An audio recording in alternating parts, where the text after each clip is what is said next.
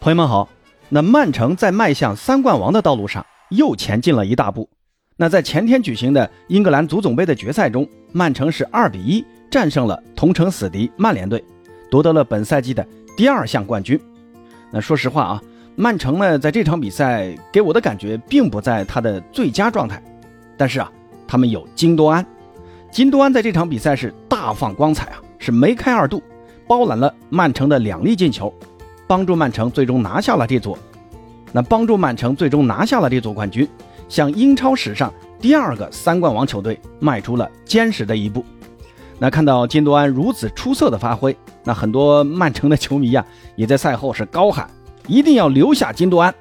那如此出色的金多安，他的未来会在哪儿呢？会继续留在曼城吗？还是前往巴萨呢？啊，另外呢，今天早上八哥还看到一个消息啊，那就是伊布。宣布退役了。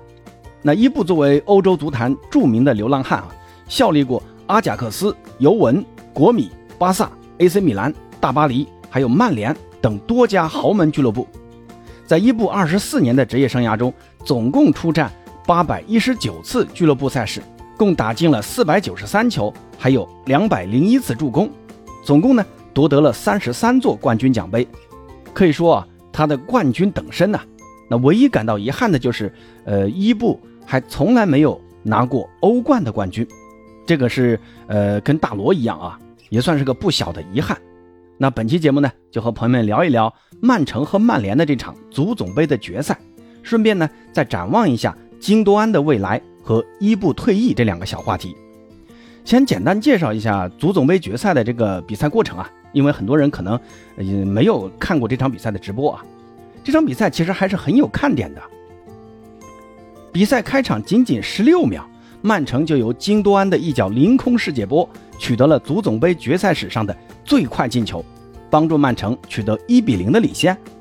那随后呢，曼城在第四分钟又凭借德布劳内主罚的任意球，由后腰罗德里抢点头锤打在了边网上。这次进攻也是一次非常有威胁的进攻啊，很可惜没有进。而哈兰德在第二十一分钟还有过一次非常精彩的转身打门，也是稍稍高出横梁。很快呢，曼联展开了反扑，在第三十三分钟，B 费是挑传禁区，找到右边后卫万比萨卡，万比萨卡是直接头球传中。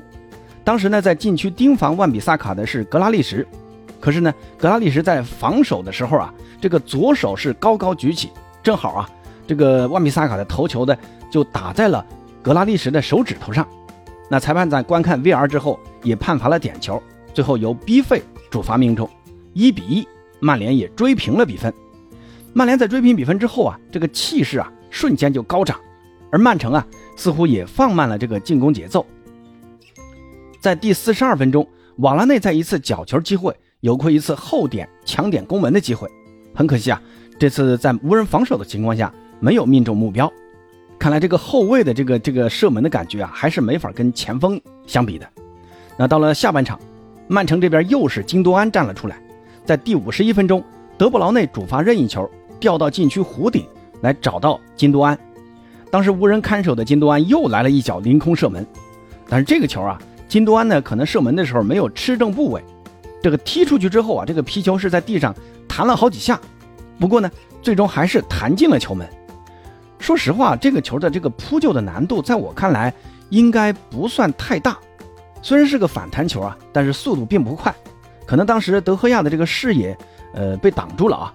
最后做出扑球动作的时候呢，这个皮球已经进了球门了。那曼联再次落后之后呢，是接连换上了麦克托米奈和韦格霍斯特这两个高点，并差点啊在补时阶段完成绝平。当时小麦呢是在禁区接队友的四十五度传中。当时呢，可能没有想到这个球会传到自己头上啊，也没有起跳，这个球呢就是砸在自己的腿上，给弹了一下。然后呢，曼城的斯通斯啊是在门线前把这个球给顶了出来。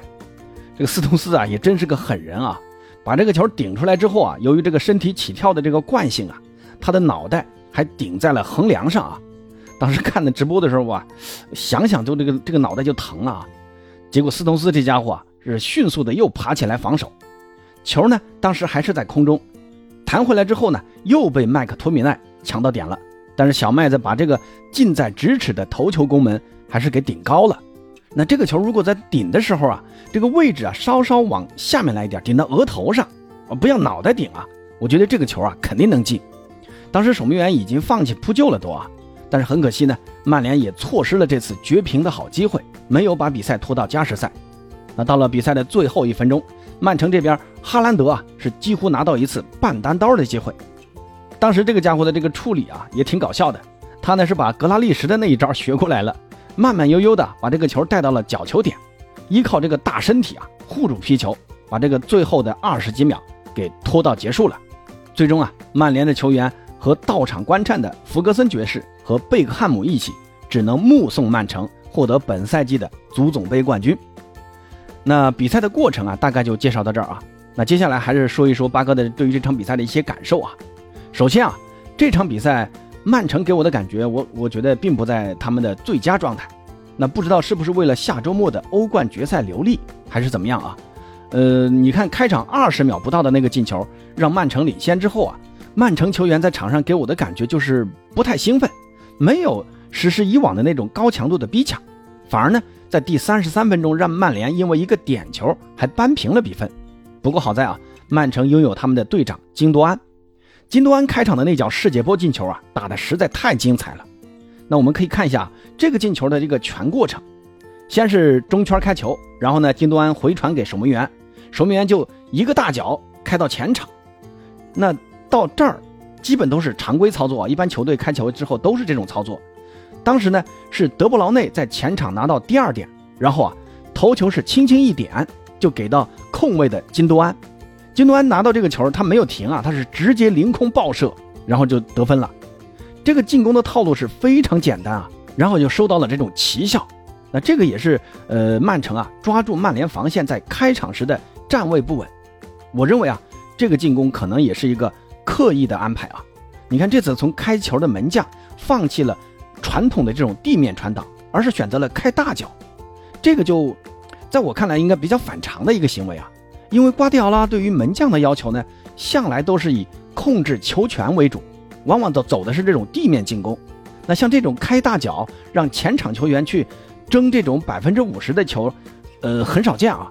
但是这次呢，他们就选择了开大脚，而且呢，曼城啊现在在前场也有这种高点，对于这种百分之五十球权的高空球呢，他的这个争夺是更有把握的。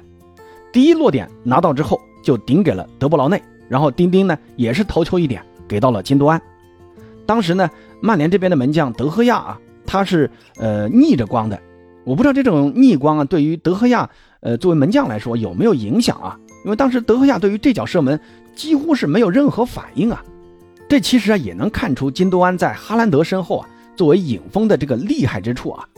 哈兰德在这场比赛说实话呢是有过几次机会，但是呢都没有把握住。不过呢，他也很好的牵制了曼联的防线，让金多安在身后啊获得更多的开火空间。这个金多安，你别看他已经三十二岁了，最近几场比赛这个射门的感觉啊非常好。你看他最近上场的这六场比赛，打进了六粒进球，还有两次助攻，这个枪管啊是火的不得了。你看打利兹联梅开二度，打埃弗顿梅开二度，那这次打曼联也是梅开二度。客场欧冠打皇马有一次助攻。你看这个状态啊，非常火爆啊，可以说啊是如今曼城在欧冠中的杀手锏，也难怪很多曼城球迷呃非常希望能留下金多安。